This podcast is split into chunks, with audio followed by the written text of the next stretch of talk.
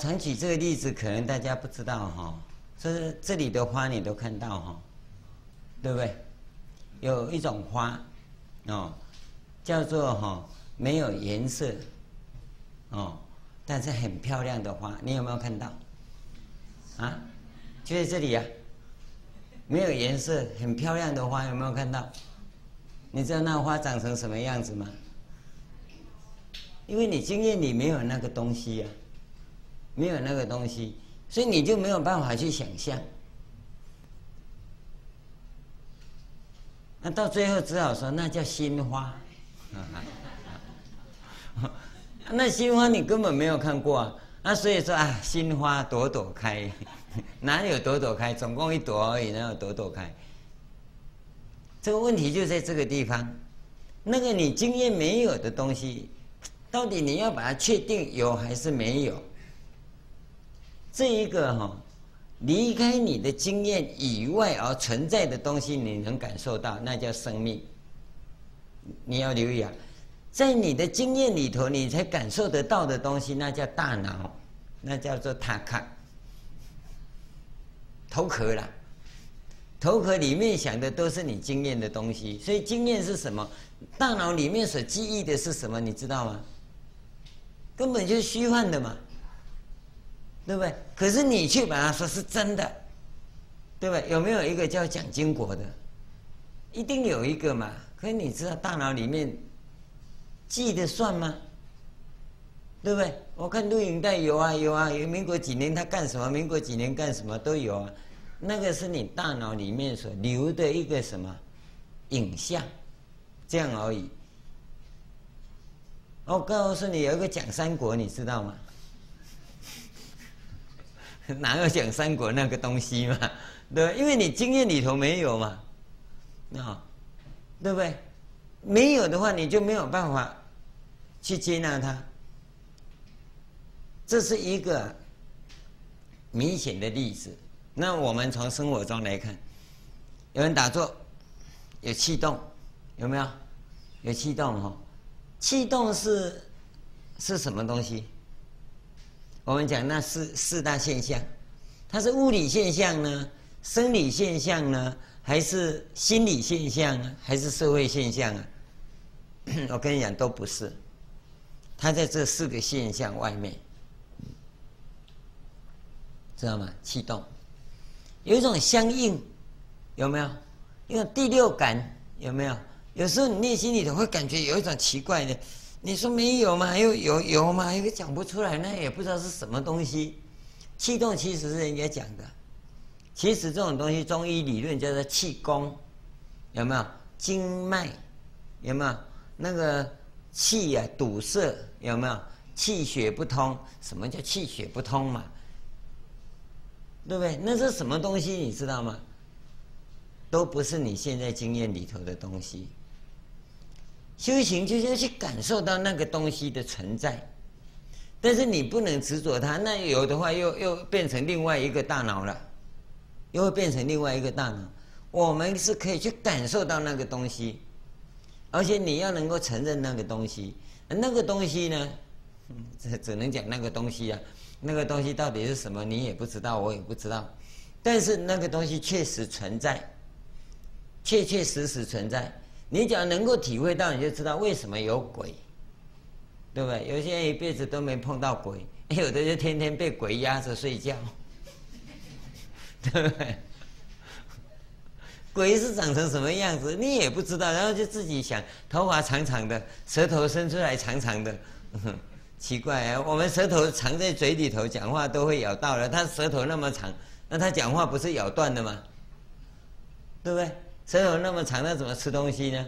那假如他不会吃东西，你又何必怕他呢？对不？又不会把你吃掉，你怕什么？我们很多概念都搞不清楚啊。他只是感觉上，我们可以说用感觉啊，你可以感觉得到。所以感觉的能力、啊。可以超过超过我们的六根，你知道吗？超过我们的六识。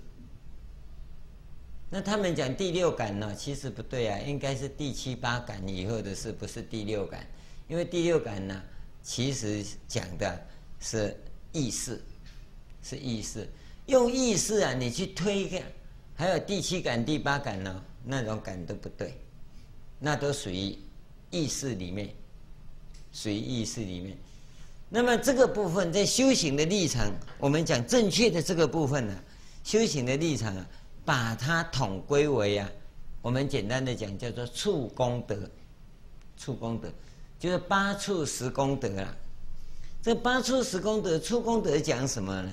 讲八处的话，就有点类似生理现象的这个部分，哦，十功德的这个部分呢，有点类似心理现象。但是它不是心理现象，也不是生理现象，所以古代就不讲这个部分，他直接讲叫八处十功德。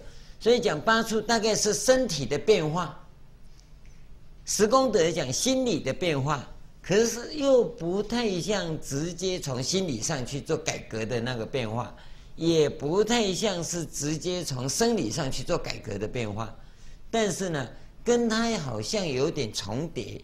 啊，又有点相交，又有点关系，又好像没有关系，是这样的情况。这种情况要怎么讲呢？我我们用现代语言很难去讲。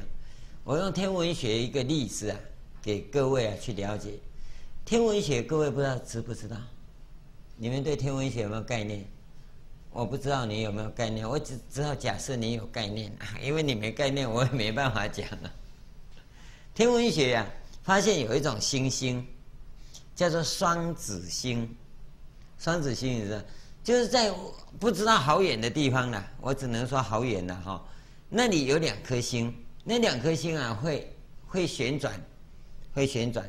因此啊，当我们看过去的时候，它是两颗星这样的话哈，这样这样相对的时候，你就看它特别亮，比较大一点。因为太远了，这两颗好像连在一起，就变成一颗就对了，就变成一颗。但是呢，它会亮一点。可是当这两颗星啊，它转过来这样，我们看起来就变成一颗星的时候，它的光度啊就没有原来那么亮，就没有原来那么亮。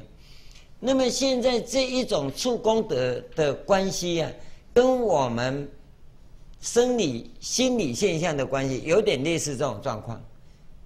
它到底是两个呢，还是一个呢？我们常常会发生这种情况，知道吗？那两颗星啊在旋转，对不对？当它转到这个时候，你看只有一颗星；当它再转过来这样的时候，你就变成两颗星。它是一颗还两颗？可我们这么远，我们看不到啊。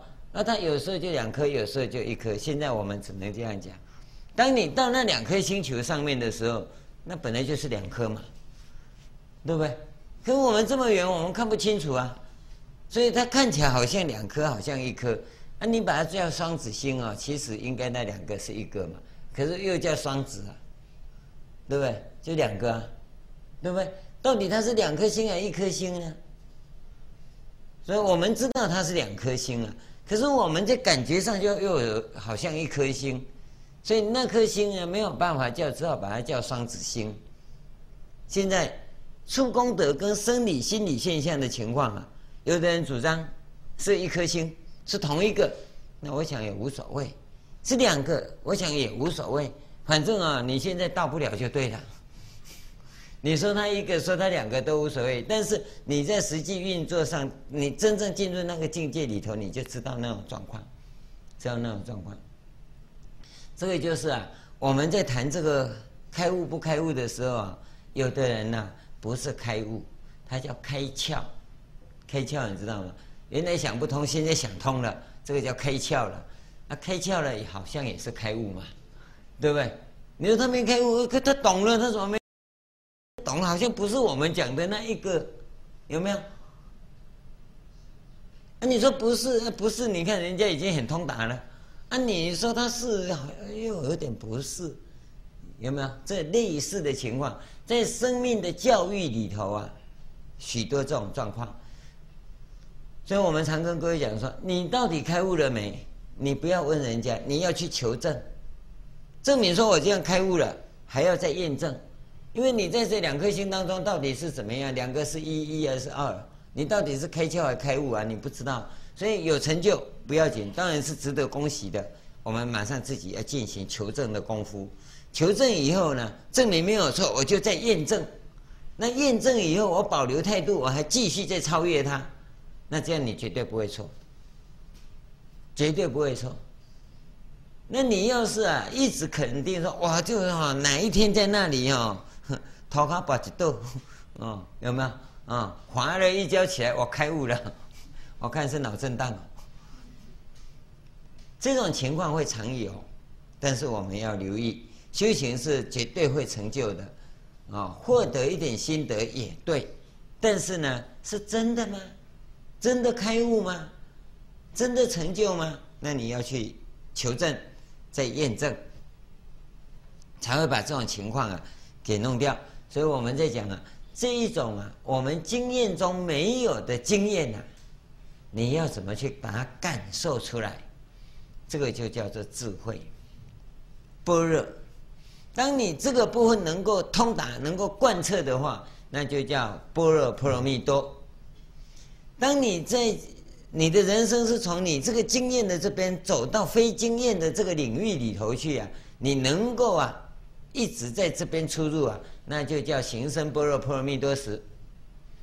这个时候叫第二生命啊。我们现在有没有第二生命？我们是在第一生命里脱切进去，然后啊，不脱切出来，然后啊，就会跑到 还是在第一生命里头，因为脱切出去，哦，一下子的 你就以为了不起，我了不起，那个那个叫脱切功一样啊，嗯，拽出去再拽进来啊，就只有这个样子而已啊，那个不能叫成就，那叫不小心被成就了。知道吗？这这个部分呢，提供给各位啊，来做一个参考。这两个表啊，我是觉得不错了哈，供养给各位啊做参考。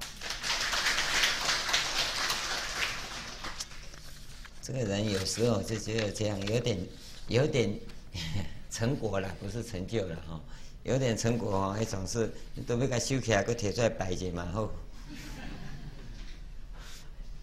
这个叫满足感呐，啊，你你说我都不执着，现在蛮是骗人的呀，哦，有点心得哈，还总是沾沾自喜呀，凡夫嘛，是是这个样子。刚才我们在讲的时候漏了一点哈，没有跟各位讲的，就是这个四十一分无名的这个东西。一般来讲啊。天台是有讲啊，四十二分无名啊。那因为今天我也是想说要做个结论呢，把这四十一分无名跟各位讲一下。我查了很多资料，昨天查到两点半了啊。你知道脑筋不好的人就这样记不起来，好像啊都没有找到四十一分无名是哪四十一分。那么天台跟华严都讲到啊，有四十一位法身大士。那么我们知道，这个每一分，就每破一分无名，就挣一分法身。这这个大家都知道。那么四十一位法身大士，就是十住、十行、十回、十回向、十地加等觉，这就叫四十一。那么加妙诀就四十二。所以四十二分无名全部破尽了，那就是正妙诀位了嘛。那么现在是这个样子，我们要跟各位谈的，就那那四十一分无名到底是什么名字啊？对不对？四十一位法身大士的名字我们知道，但是四十一分无名是什么？我们不知道，我们不知道。这个一下子啊，那秀都可以叫不出来。这电脑有时候塞机呀，啊，起信论，大乘起信论，他讲最后一分呢，啊，叫生相无明，生相无明，生相无明是指哈，你你你弄那个四十一位那个，是是生相无明是指跟尘相接触的时候，跟尘相接触的时候，心念产生的那一个刹那，那个刹那。那一分呢、通常等觉菩萨是留着不破，不破它，那个叫生相无明。可是就只有这一分生相无明未破，所以等觉菩萨留惑，留这一点惑要来润生，这一点大家都知道哈。我我是假设你知道了，我不知道你知不知道。那么除了这一分以外呢？以外就没有人再讲了。那我们现在这一分暂时不讲，啊，我们讲四十一分，是指这四十一分。其他地方有没有出处？我不知道，因为我比较孤陋寡闻了，哈，没有读得那么多。这是我告诉各位四十一分。我们从心经上面来看四十一分无明。第一个就是五蕴，第二个是六根、六尘、六识，第三个是十二因缘，第四个是四圣谛。跟你说这些都是无名哦。你说五蕴、六尘、六识，那是差不多；十二因缘也差不多。那六根跟四圣谛怎么也叫无名呢？你看看，哎。因为你会执着这个，所以叫无明，知道吗？现在呢，从心经来讲，都无。心经是写无啊，我是写破了，哦，因为我们要破无明嘛，破这四十，这个字好像写错，不是四十一位，这个叫四十一分无明，啊，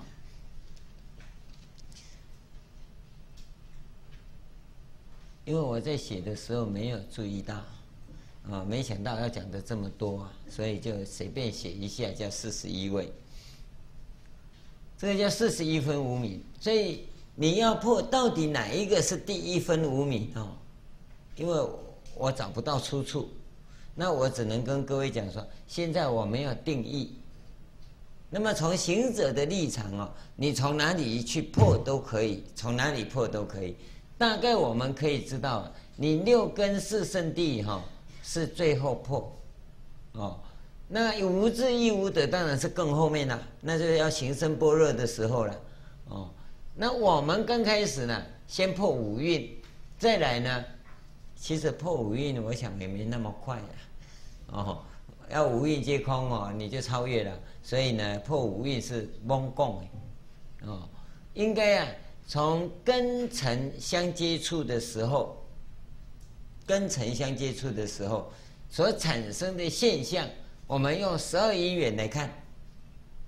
这个先顺生死观，这个前面我们讲过，顺因缘观呢，你从运处界这三个啊，这五蕴、六根、六四，六根大概啊要延到后面了，延到那个破四圣地以后再讲。啊，这个先尘。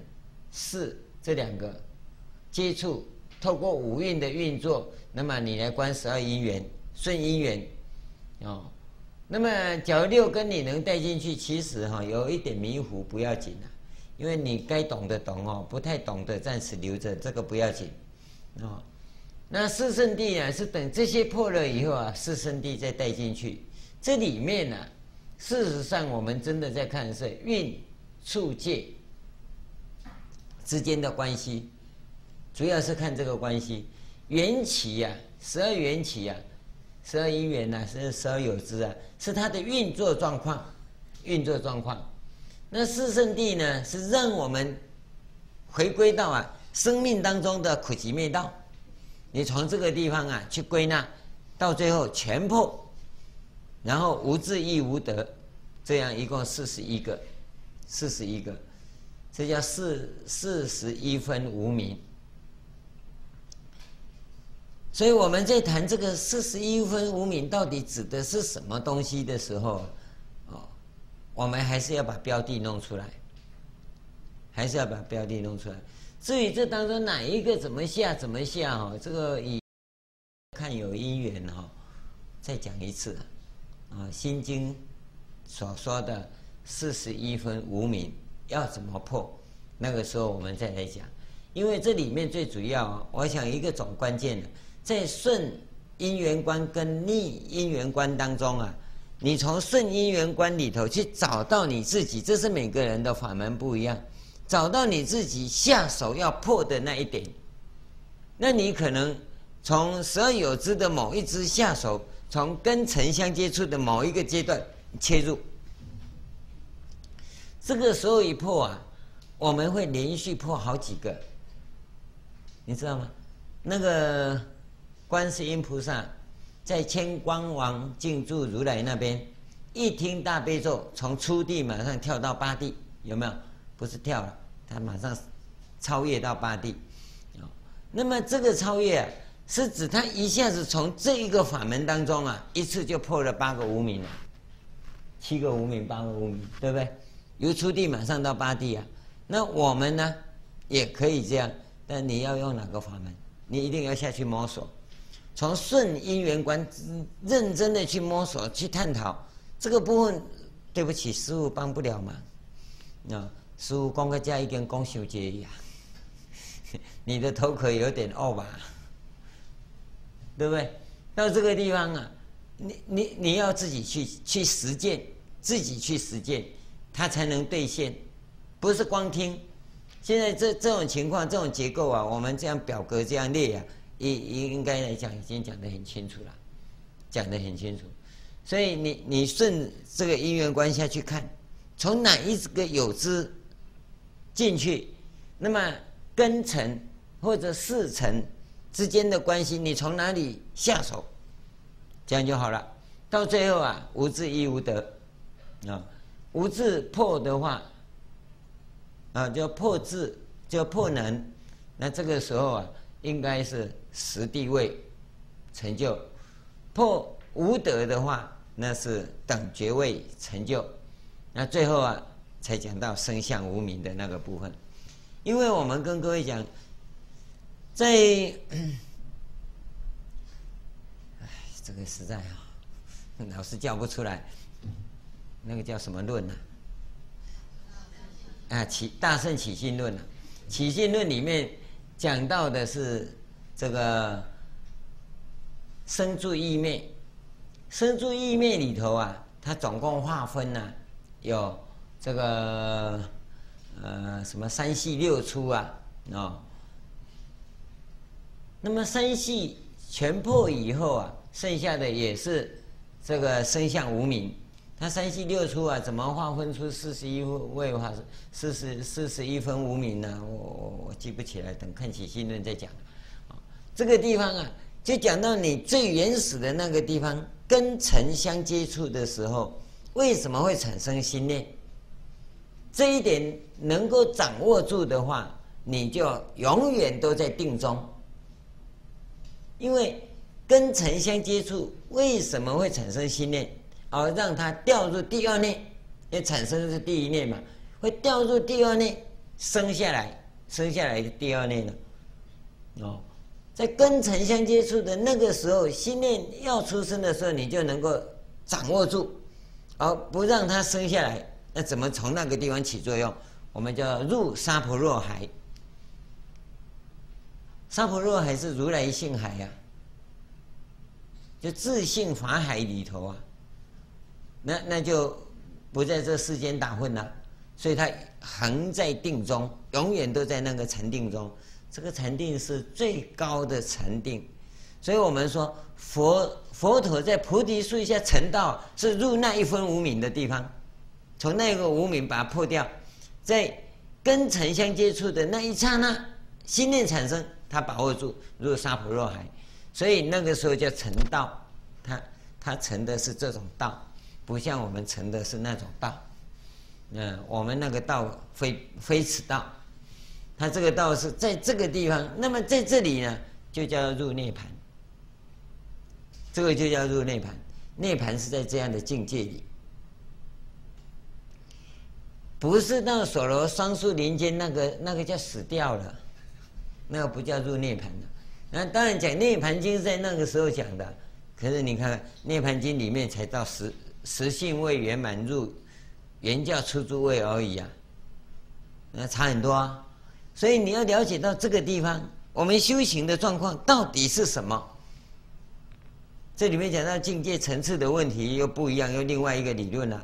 我们只是在这个地方让各位了解到，哦，四十一分无明是什么？就是这个，就这个，哎，那我们修行的功夫在做什么？在破这个，我们想要成就，你说我要开智慧，要怎么开智慧？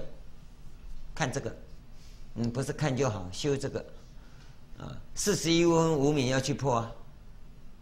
所以刚才讲到后面的阶段呢、体相用是怎么显现的？是指这个完成以后再来的。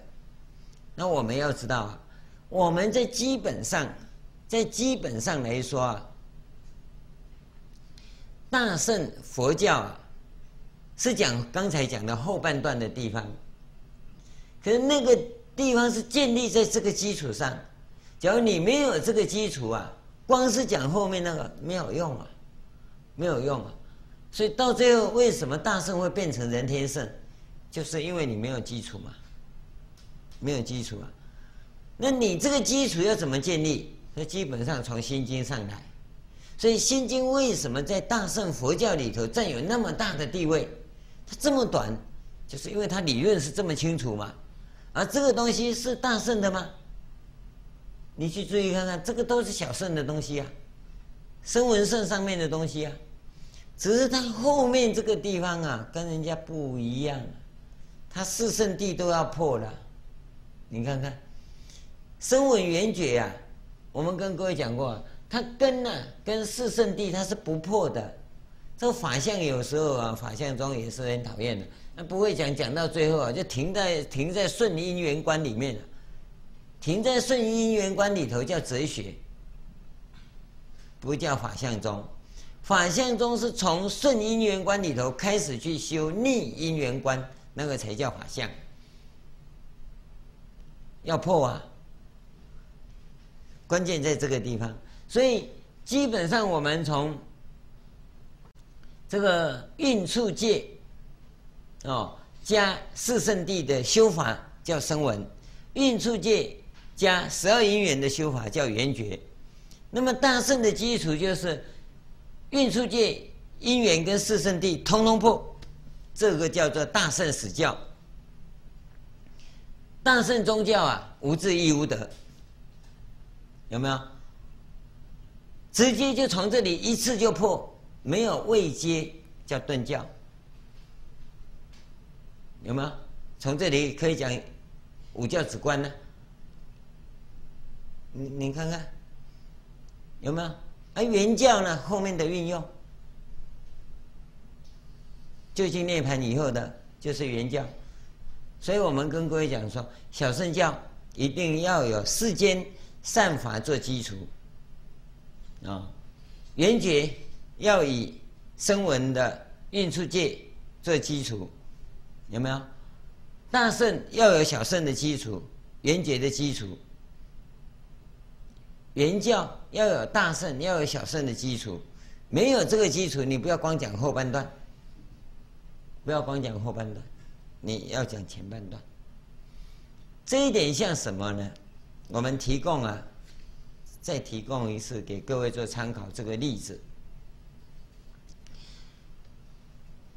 有了电灯以后啊，我们可以啊发挥啊很多很多的妙用，对不对？哦，留意啊。那么修大圣呢，就好像是有了电灯以后修妙用。可是你要知道，光有电灯有用吗？啊，你买了很多灯泡回家，这样就好了吗？你要有电源呐。那么。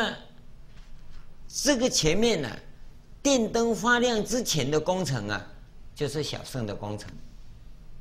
小圣的工程，它会产生电到这个地方，电亮了，电亮了以后，小圣工程就完成了，不是电亮，电灯亮了，对吧？小圣的工程到这里，大圣的工程啊，从这个电来呀、啊，电亮了以后呢，电不是电亮，老师讲错，电灯亮了以后，它是啊，那个就大圣的，大圣的工作。也留意到这一点了。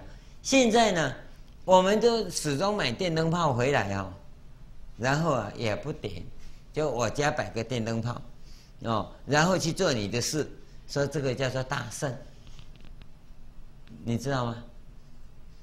这个时候啊叫人天圣，不叫大圣。大圣是把基础工程完成以后啊，从这个基础工程发挥出来的电电力啊，来做种种事啊。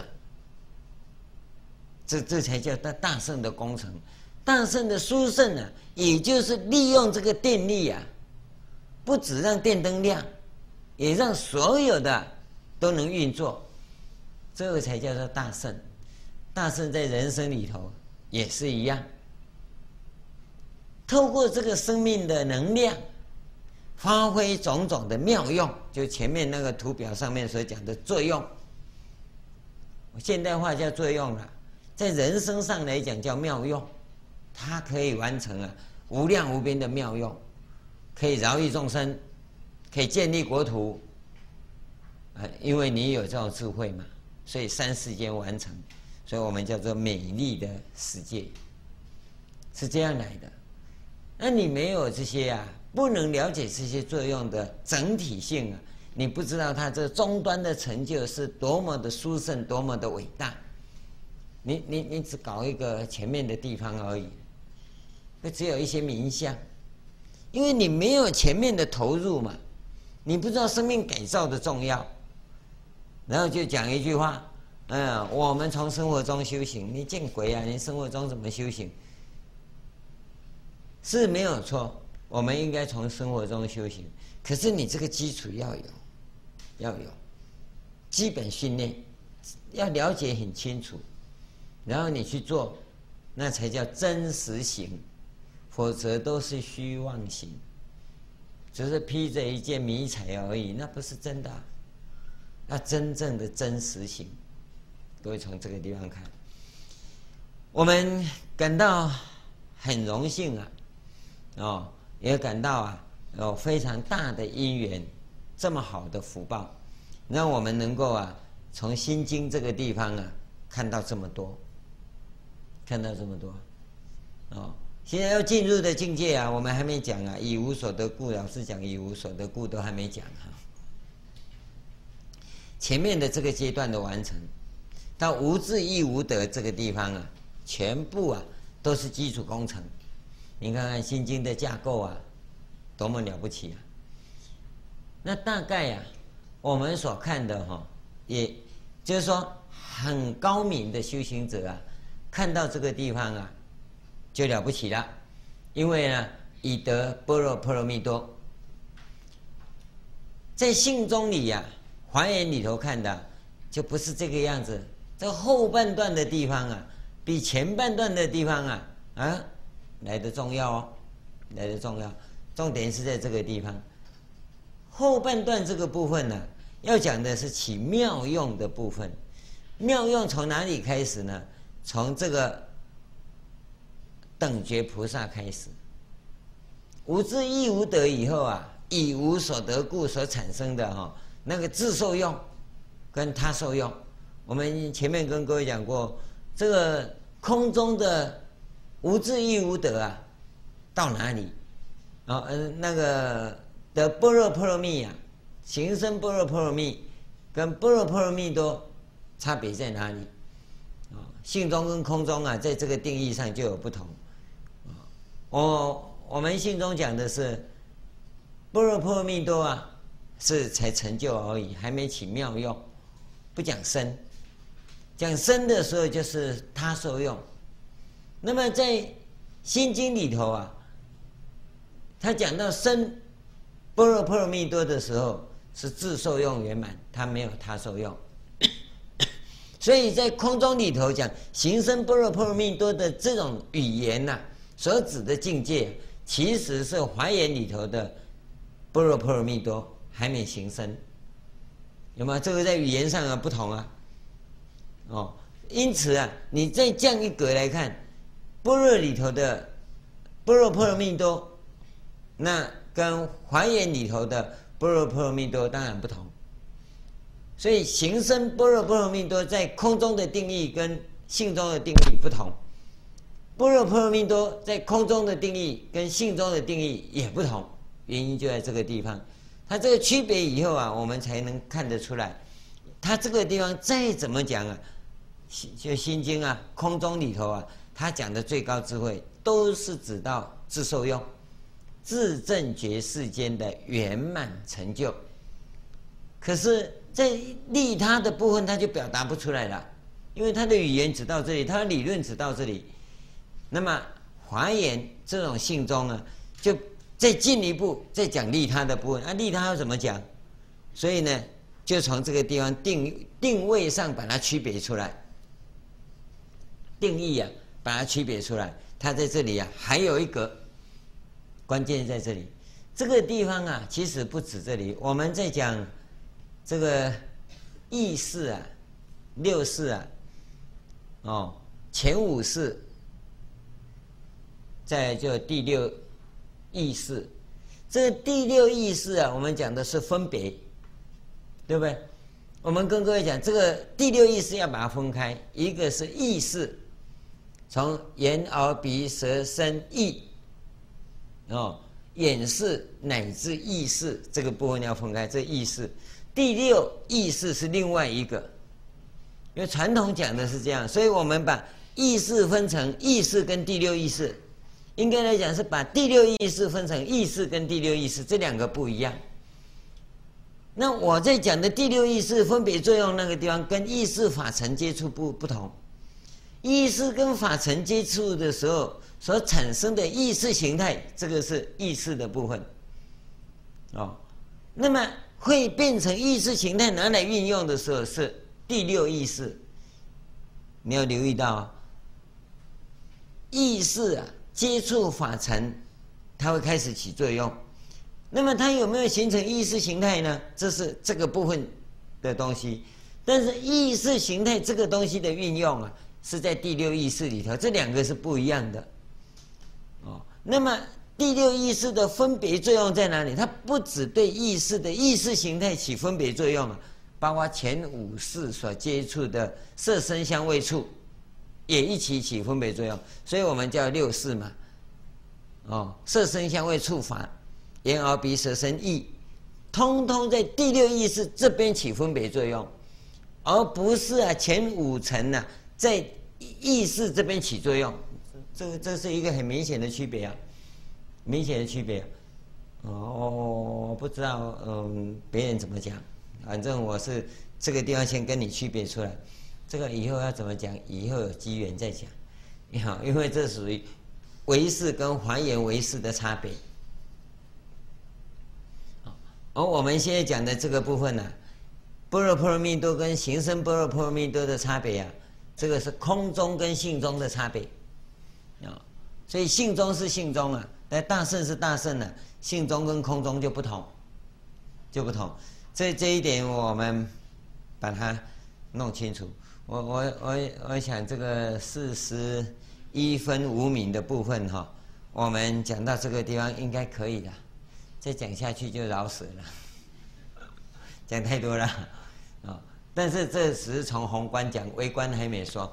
微观这个要怎么破啊？要怎么样呢？哈，等哪一天哈，因缘到再讲啊。现在我们只是宏观的这样大概跟各位讲完，这两章可以收起来的啊。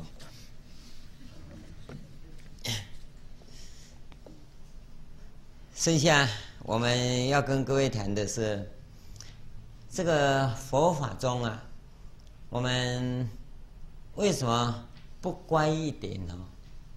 我说的是要乖一点，照着经文这样讲下去就好。为什么那么不乖哈？跑到经文外面去哈，像孙悟空大战一样哈，闹得天翻地覆啊，才要回过来。嗯，这里面真正牵涉到的是。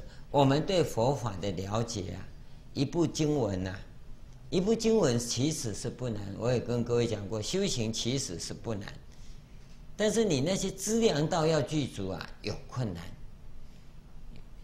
有困难。那资粮道的第一个部分呢，就人世间的世间善法，你要具足，要具足。那么很多人不会去聚集这些资粮道。看起来好像很乖，哦，这我们跟各位讲，乖儿子症候群，啊、你很乖啊，啊乖就一直 一直压抑、啊扭曲呀、啊，要想一想，啊，爸爸要嘛，老师说嘛，哦，法律嘛，社会嘛，道德嘛，这都没有错啊，哦，啊，然后呢，自己呢就没办法。我我常举一个例子，很好玩的。我当兵的时候，我们要开会，因为我我我在那个总部里头啊，还有很多啊女众，那时候不叫女众了，叫女孩子啊哈，啊，上班的时候都很漂亮，哦，那我们开会的时候，你知道。我们跟老欧啊当兵都是当欧啊兵哈，那西瓜拿来啊，菜瓜就剖下去了，然后切的每一个人都一大块一大块，哎也不知道说哈应该要如何怜香惜玉呀，啊就每个人发一块，哦，顶多是说男生吃大块，女生吃小块而已，但就那么一大块，啊切起来了哈，那三角形、四方形都有，反正连皮带肉嘛，然后我们都先杀杀完了哦。那小姐怎么不吃？很好吃的。嗯，小姐拿起来，啊，樱桃小嘴，咚，吃一口又放下去了。快吃，很好吃。我们吃完了，这是不够吃的，他还不吃。你不吃，不吃，我们替你吃。你知道吃瓜像洗脸一样哦。吃完你以后满脸啊，就会刷，好，开始开始了。这些女孩子在那气得要死。然后啊，开会完毕以后就骂了：你们这些小兵怎么搞的？我们谁跟你说我们不要吃？没有人跟我们说不要吃，你不吃我们就吃嘛，不然苍蝇那么多嘛。对，他里面才苍蝇啊。啊，这个问题啊，我我一直放着很久。当然那时候小孩一直那无所谓嘛，吵一吵，反正是我们吃的，不是你把我们吃掉都没关系嘛，啊，对不对？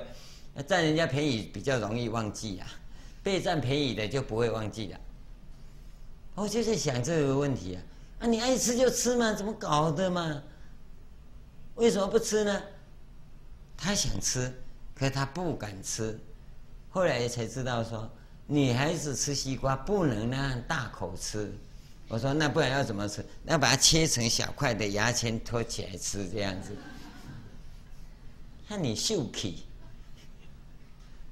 这个。这个只是一个表象上的问题，我们在生活中有很多这种状况，你会压抑，不敢爱，要爱就爱呀，不敢爱，为什么？爱吃不敢吃，不是不敢爱嘛？对吧？爱睡也不敢睡，啊，人家在开会，嗯，好好，嗯，等到人家一散会了，好，咚倒下去就睡了。你你你说你们要不要赶快做结论？不然我要去睡觉。你不敢说。为什么？因为长官都在开会，我们小官怎么敢讲啊？这就是敢爱啊，不敢说。你爱睡觉，你就说我爱睡觉，对不对？啊，你又不敢说你爱睡觉，然后又不敢睡，然后人家走了，咚倒下去了，其他明天再再讲，有没有？你这个就是压抑，你一再的压抑，你会扭曲。短时间的哈，很多人在表面上压抑，回家就发泄出去哈。找找老婆啦，找孩子啦，当兵某某发泄完毕哦，那几个倒霉，哦啊也就算了，啊你呢也算恢复健康，对不对？在那边咚压下去嘛，啊现在发泄完然后恢复健康，这短期间的倒无所谓。问题是有些人长期压抑跟扭曲以后就完了，他最后啊就会活在他的象牙塔里，你知道吗？我我我举一个例子哈，我我刚才是讲理论的哈，举一个例子你看看，我我不是说各位哈，哦，那个不要说我哈，很多老欧啊，老欧啊不一定那个士官长啊哈，职业军人呢是最有这种麻麻烦，公务人员最有这个麻烦，因为他要在那个单位里头能够生存下去，不会被人家 K 哈。他就一定要乖乖的顺，一直顺，一直顺。要怎么顺？顺只有鸭子啊。那么他看来几十年下来，好像接触面很广哈。其实哈，他只活在他那个，他那个模式是个象牙塔里。他为了适应那种生活，所以他就严格要求自己就那个样子。他不敢不敢超越，因为一超越，嗯，就被人家修理；一超越就被人家修理，因为官小嘛。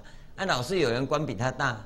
所以他就一直躲在那里面，躲了二三十年以后出来社会哈，他没办法适应了，有没有？各位有没有看到？很多公务人员退休以后，马上就有没有？为什么？他就是在这种环境之下，他出来外面，他没有办法适应。他为什么会死掉？他嗯，那上班为什么那么健康？一退休两三年就挑挑剔啊？怎么挑剔？他就是压抑太久。像这样的情况哦，没有办法修行。他完全是自己的幻境，幻境，那个幻境也不是心理现象。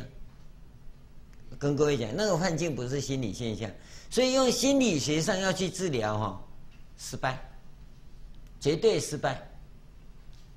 那个是对我们来讲啊，我们不是那种人呐、啊，他是在另外一个世界里，所以我们把它叫象牙塔，他活在他的象牙塔里，那象牙塔就不在我们这个世界里嘛，所以你用心理学上的情况要去治疗他，无法治疗，无法治疗。你你要留意到这一点的，这个就是我们在跟各位谈说，为什么我们在修行的时候啊，所要看的、所要去探讨的那个东西啊，是跟你一般的不同。各各位要慢慢的去体会啊，我们在进行的到底是什么？这一份工程啊，它真的是非常伟大。我我们常常没有办法去体会说，我们到底在进行的是什么，所以你们要慢慢的一再的一再去翻，再再去浏览这些东西。所以我们再讲回来说，这些差异性啊，从这些差异性，各种不同的宗派理论，慢慢的去整理，去整理出来。那现在我们要进行的，你就应该。逐渐的走出一条道路，那道路是你自己走的，啊，我们也希望说提供给各位一条很具体的道路，但是因为这种经验呢，这种经验不在于我们所表达的范围里头，一定要从你的立场出发，从你的立场出发，我们提供给你的是一个概念，那个概念是你要去实践，实践以后会变成你的东西。假如你用知识的方法来讲的话，那个概念呢、啊，始终是知识，是我的东西。到时候你会变成研究我的东西，那就变成一种知识，那就不对了。那个概念呢、啊，要变成你的东西呀、啊，你只有透过实践，实践再实践，这样才有可能。所以我们要知道，不要把自己呀、啊、封闭啊，在你的范围里头。要怎么样走出来？啊，在一个正常的情况之下去建立那个资粮道，这些资粮道要先聚集，人天善法聚集了，哦，健康了，你才能够进入到真正实修的基础，佛教的基础，叫声闻圣的这个部分的基础。那你要训练好，但这个部分呢，我们不是要证阿罗汉。但是你一定要有很深很深的体验，然后你会超越。那么从大乘佛法里面，那再去发展。所以我们在这整个过程当中，一直跟各位强调这个部分。后面的殊胜我们知道，佛法的殊胜我们知道，可是人天善法一定要有，人格健全以后，健康以后，那么讲修行你才有可能。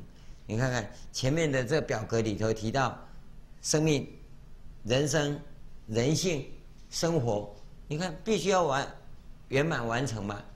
你这个人生人性的部分，你没有办法去体会，那那你说佛法在修学什么？你这个部分不能具足啊，那你一修啊，有那个本体上面走出来的相，你就出问题了。所以在这整个的架构里、啊。我们给各位看到本体是什么？你一定要先从这里下，你不从本体下手，直接就要从妙用上来啊！一定是世间的修养，世间修养啊，你常常被情欲所苦，这个世间的欲望啊，太多了，他会把你转走。那你从本体下手的话，世间的欲望转不了你，转不了你。你看我们同学们有多少？你注意看看学佛人，啊，股票上涨的时候都会来听经，嗯，股票惨跌的时候都没办法来了。为什么？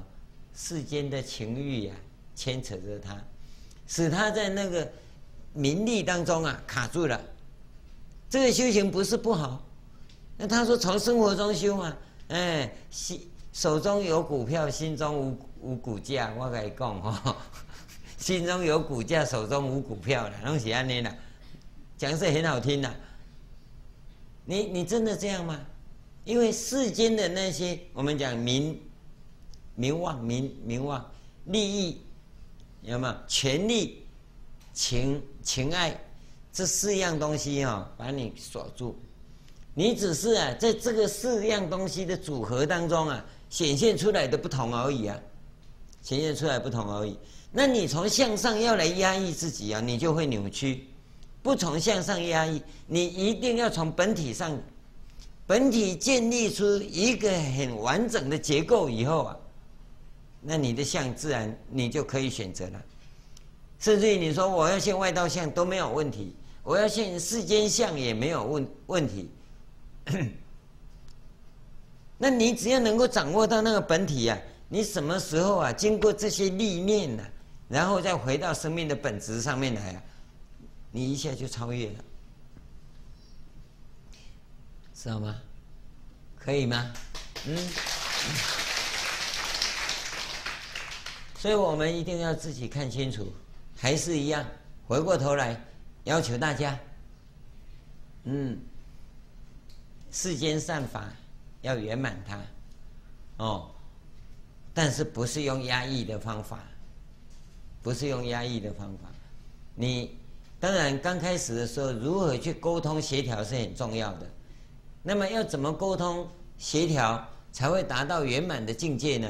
那最好是从修行本体的成就上来。你只要得体，得这个本体啊，哦，那你那些沟通协调很自然，你就会有高度的智慧去超越，那就没有问题了，啊。假如你没有得本体呀、啊，那个问题的题呀、啊、就很大了，啊，你能得本体呀、啊，那就没有问题了。